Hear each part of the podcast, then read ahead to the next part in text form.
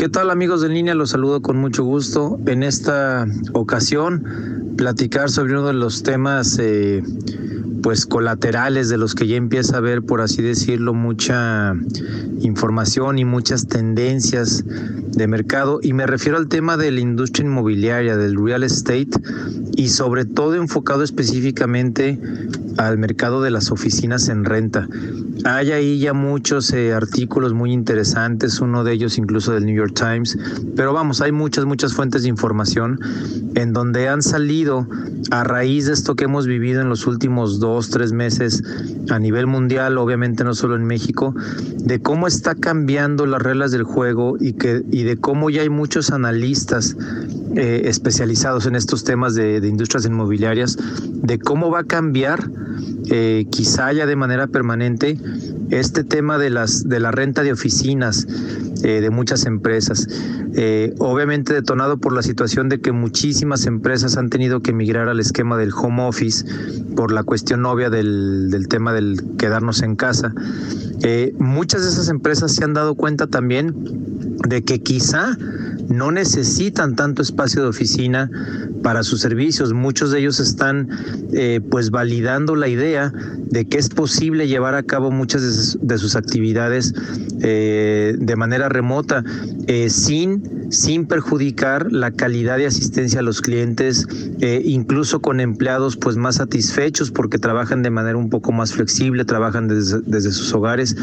Y, y bueno, eso los lleva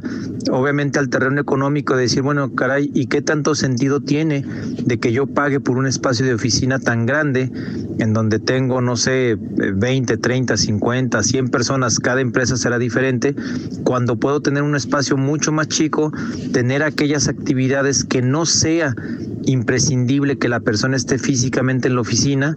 eso me puede llevar a un escenario en donde quizá un espacio del 25 o 30 o 40% de lo que hoy estoy pagando de renta y no demeritar en nada la calidad de mi servicio. Entonces, de verdad que ya hay muchas eh, eh, pues estudios al respecto de que algunos, eh, insisto,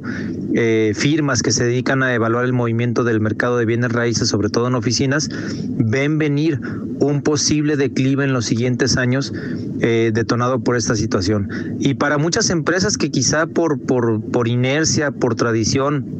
nunca se habían planteado siquiera la posibilidad de reducir también el tamaño de sus oficinas, pues quizá también va a ser un buen momento para ello. No estoy diciendo, por supuesto, que, esto ya eh, va a dejar de existir y que eh, a partir de ahora ya no va a haber oficinas. Por supuesto que no, digo, será iluso y absurdo pensar algo así, pero lo que sí puede suceder, y eso es el sentido del comentario, es que venga, venga una disminución en los eh, metros cuadrados rentados en cuanto a oficinas, porque sí puede suceder que muchas empresas, a raíz de esto que lo hicimos de manera forzada, se den cuenta de que no es necesario tener tanto espacio de oficinas o